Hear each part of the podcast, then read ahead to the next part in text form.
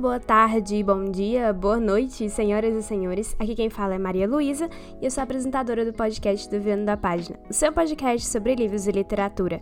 E sejam muito bem-vindos ao Fofoca Literária, a sua principal fonte de notícias das fofocas quentíssimas do mundinho Bookstan dessa semana. Desejo a todos uma ótima segunda-feira. Semana que passada não tivemos o Fofoca Literária, mas nessa semana já voltamos à nossa normalidade comentando todas as notícias que aconteceram no mundinho Bookstan. Então a gente vai aqui comentar e eu só peço assim, é, que talvez vocês achem alguma coisa parecida com alguns episódios passados, mas não se preocupem, sabe? Porque a fofoca literária no mundinho Bookstan, ela é uma eterna roda que jamais para de girar e os assuntos sempre são reciclados, então assim, comum isso acontecer. Assim como é a notícia assim como é a nossa primeira notícia, que é a agenda completa do mundinho Bookstan, do mundinho literário essa semana foi completamente de check. Como todo mundo sabe, o Mundinho Bookstan cumpre algumas agendas padrão para a semana. E nessa semana, uma simples trend literária conseguiu cumprir e zerar todas as três principais categorias de brigas no Twitter. Eu considero isso um recorde. Elas foram dizer que literatura nacional tem que acabar, falar mal de fanfics, Wattpad e Spirit e a batalha entre livros clássicos e modernos. Parece que eu falei desses assuntos antes? É que eu falei, muito provavelmente, mas eles acontecem com tanta frequência que é noticiado constantemente. Em grande resumo, tudo aconteceu na trend de divulgar livros nacionais pela dedicatória. A dedicatória em questão fazia referência a todas as garotas que gostavam de Crepúsculo e depois foram para Off Campus. Por conta disso, os cotes se ramificaram em duas tretas principais, dizendo que livros nacionais são chatos e blá blá blá, o que vocês já conhecem, e uma treta secundária sobre fanfics e Wattpad. Bom, a minha opinião sobre fanfics já está gravada em um podcast há muito tempo atrás. Se você quiser ouvir, então, se você quiser ouvir o que eu tenho que falar sobre fanfics, você pode ouvir, mas se você não quiser, tudo bem também. Mas esse aqui é um podcast de opinião, então minha opinião vai estar presente em várias coisas, inclusive sobre fanfics.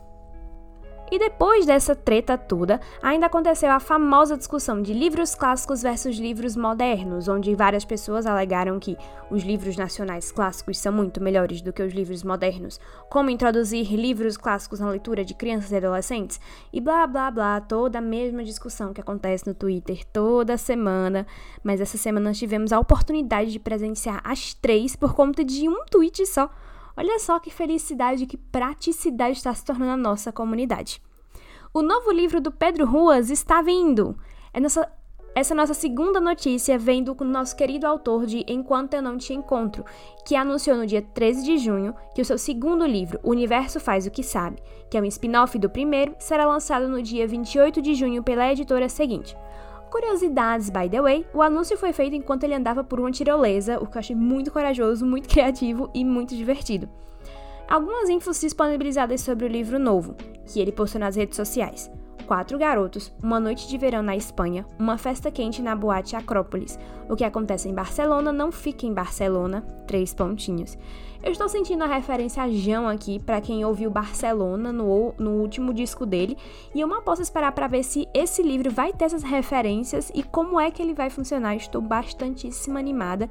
Então ficamos aí no aguardo do dia 28 de junho para o lançamento de O Universo Sabe o que Faz.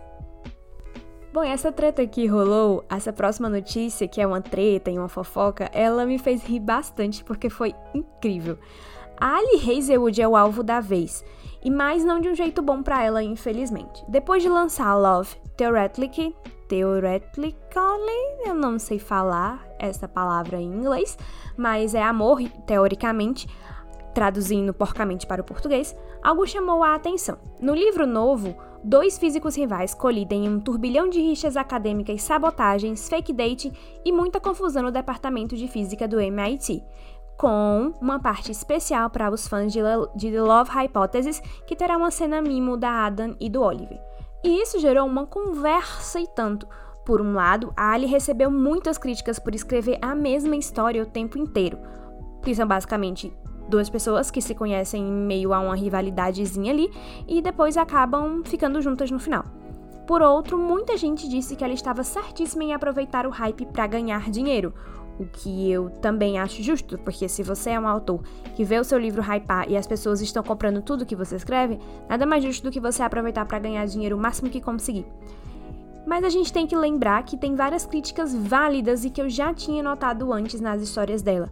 São os mesmos estilos de protagonistas nas histórias. Geralmente o cara é super alto, embora a menina às vezes seja alta também. Sempre o cara, tipo, um gigante assim do lado dela. O cara sempre completamente rendido assim por ela, o que essa parte eu não reclamo. Mas é sempre um cara branco e a história gira assim. Então, críticas válidas que eu já tinha reparado nisso quando ela lançou a, os, os, últimos três livros dela, que são uma, tipo, uma trilogiazinha, que são três amigas, que eu esqueci o nome agora, eu já li essas trilogias em inglês, eu tinha lido muito tempo atrás.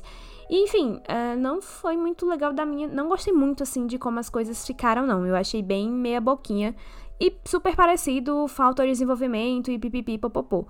E bom, é, esse Love Theoretically e amor teoricamente, ai gente, meu inglês hoje não está não está de, de milhões, está de centavos gíria antiga para usuários do Twitter. E enfim, é, eu já também tinha reparado que é basicamente o mesmo roteiro. Inclusive, várias pessoas encontraram hots da Ali que são iguais. Se eu não me engano, é, é Na Razão do Amor, uma coisa assim. Que tem um, um, praticamente a mesma frase que a, é, o Adam diz pra Olive no hot de a, a, hipótese do amor. O que eu fiquei tipo, hum, Ali Hazelwood, calma, eu sei que você quer ganhar o seu dinheiro escrevendo suas fanfics, porque se vocês não sabem, todos esses livros eram fanfics que a Ali Hazelwood postava no AO3, ela na verdade é física, e aí ela acabou botando essas fanfics pra uma editora que acabou publicando os livros dela e fez muito sucesso. Mas Ali Hazelwood, se você quer escrever seus fanfics, pelo menos mude um pouquinho as cenas, né? Seria muito interessante a gente ver, no mínimo, uma mudança. Ou quem sabe talvez seja a tradução, né? A gente nunca não vai ter como saber só lendo o original mesmo. Mas que é igual, é. Novas fotos da adaptação de Vermelho, Branco, Sangue Azul saíram e eu retiro tudo que eu disse so sobre não estar hypada sobre a obra. Eu estou hypada, infelizmente, meu Deus, aconteceu. Depois que eu vi as novas fotos da adaptação de v VBSA, eu fiquei tipo, não, não, não, não, eu não vou hypar, não vou hypar. Hypei. Agora eu estou esperando esse filme lançar na Amazon Prime, morrendo de medo de acontecer a mesma coisa que aconteceu com Daisy Jones, mas extremamente animada e eu mal posso esperar para ver o Henry e o Alex. E meu Deus do céu, se, se esse filme não for bom, eu vou ficar muito, muito, muito triste, mais triste do que eu já sou por não ter conseguido os ingressos da The Eras Tour da Taylor Swift, que inclusive tentarei de novo no dia 22. Me desejem muita sorte. E essa semana nós tivemos um Deu a Louca nas editoras que colocaram diversos e-books de livros gratuitos. Queridas editoras, se vocês quiserem fazer isso de novo, a gente não vai reclamar. Pelo contrário, na verdade, a gente vai amar. Então, se você é uma editora aí, sei lá, um assessor de alguma editora, um social media, diga que sim, nós ficaremos muito felizes em ver e-books de livros disponibilizados gratuitamente no Kindle Unlimited e também no Kindle normal. Inclusive, eu estava conversando com a minha amiga, a Mila, um beijo pra Mila, que tem um book Instagram também, e a gente estava notando como diversas editoras cederam ao Kindle Unlimited ao perceber o sucesso do, da plataforma. O Kindle Unlimited é uma assinatura que você paga mensalmente para você ter acesso a uma quantidade de livros por mês, tipo uma biblioteca.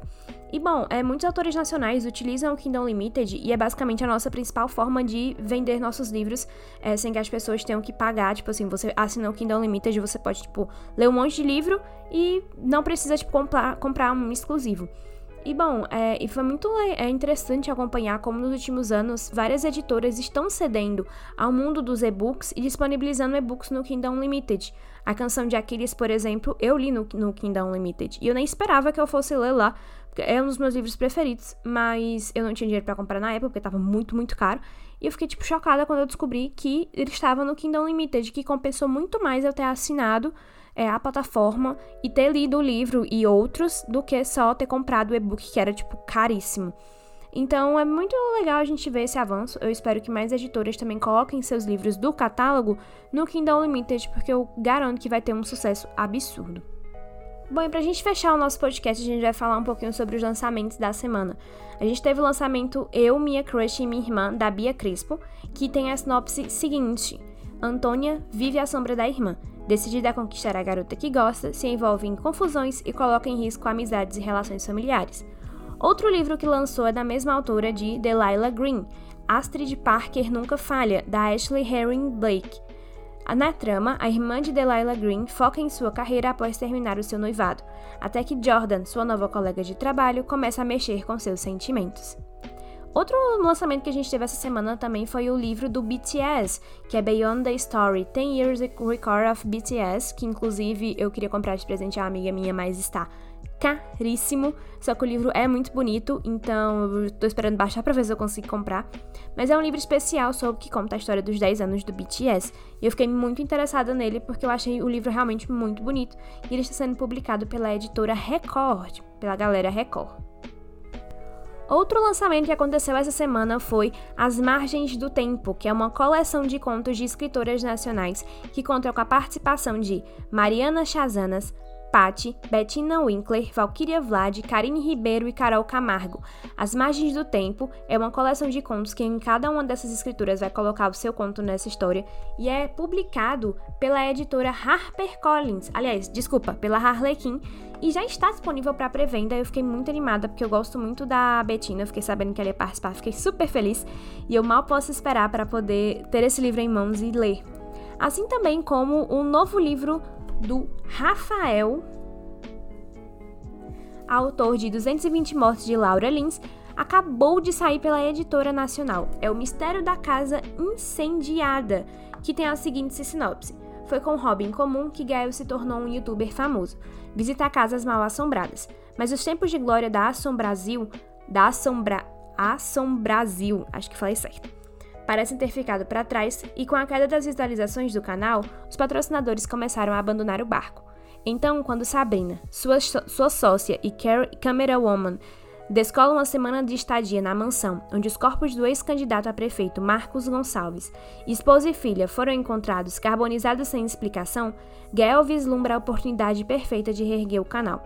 Mas o que era só para ser uma gravação ganha ares sombrios quando ursinhos de pelúcia pegam fogo sozinhos e Gael encontra, no antigo quarto da filha de Marcos, um colar idêntico ao que sua irmã começou a usar antes de morrer.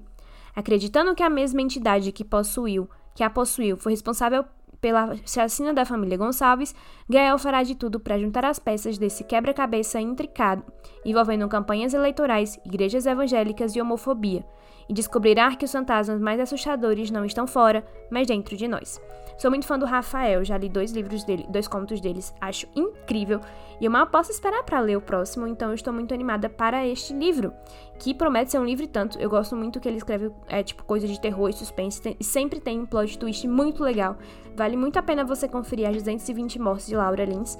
E se eu não me engano, o nome do outro conto dele é O Mistério do Baú do Zumbi Gelado. É uma coisa assim, que é muito legal também. É um escritor nacional que eu vejo, tipo assim, muito, muito futuro. Eu fico muito feliz que ganhou agora a chance de publicar um livro. E eu espero muito ver é o Rafael brilhando por aí. E nossa última, nossas últimas notícias de hoje são falando de adaptações literárias que foram divulgadas pelo Tudum, na, da, o evento né, que aconteceu da Netflix. A gente teve a, o trailer de Nimona, uma animação que vai ganhar, que acabou de ganhar um trailer novo na Netflix. A Nimona é um livro que está disponível, se eu não me engano, tá no Kindle Unlimited também e ganhou um, um trailer, né, no evento. E a gente teve também as primeiras cenas da segunda temporada de Headstopper, que eu estou tão feliz, tão animada, meu Deus do céu, eu quase chorei quando eu vi o Charlie e o Nick. Sou uma pessoa muito feliz de ver os meus queridinhos assim como também as fotos da terceira temporada de Bridgerton, que os personagens principais são Colin e a Penelope. E se você é leitor de Bridgerton, você sabe que a terceira temporada teoricamente era para ser do Benedict, Benedict e da Sophie, mas foi trocado pelo Colin e para Penelope. Só esperamos que a série faça jus aos personagens. E, a última notícia que a gente teve é que, é que Jordan Peele e Selena Gomez estão produzindo uma série inspiradas em Coyotes, de Sam Lewis e Caitlin Yarks, Yarksky, não sei falar, para o Prime Video. O livro, ele não sei se ele é publicado no Brasil, eu não pesquisei isso, mas eu acho que já é. E não tem previsão, muitas informações por enquanto, só que os dois estão envolvidos nessa produção. Mas tudo que a Selena Gomes toca fica perfeito, tudo que o Jordan Peele faz eu amo, então podemos esperar muitas coisas legais vindo desses dois. Bom, é isso. Essa foi a nossa fofoca literária de hoje, cheia de coisa. Hoje foi dia de 15 minutos aqui de podcast. Então, obrigada a todo mundo que escutou até aqui. Não esqueçam de deixar a sua avaliação do podcast, é muito importante para que a gente ganhe mais visualização. Não esqueçam de avaliar o podcast no Spotify, de compartilhar nas redes sociais. Pode me marcar, eu vou ficar muito feliz em saber que você está ouvindo nossa fofoca literária. Te desejo uma ótima semana e vejo vocês na quarta-feira com o nosso episódio especial de sinestesia. Beijos, beijos e até a próxima!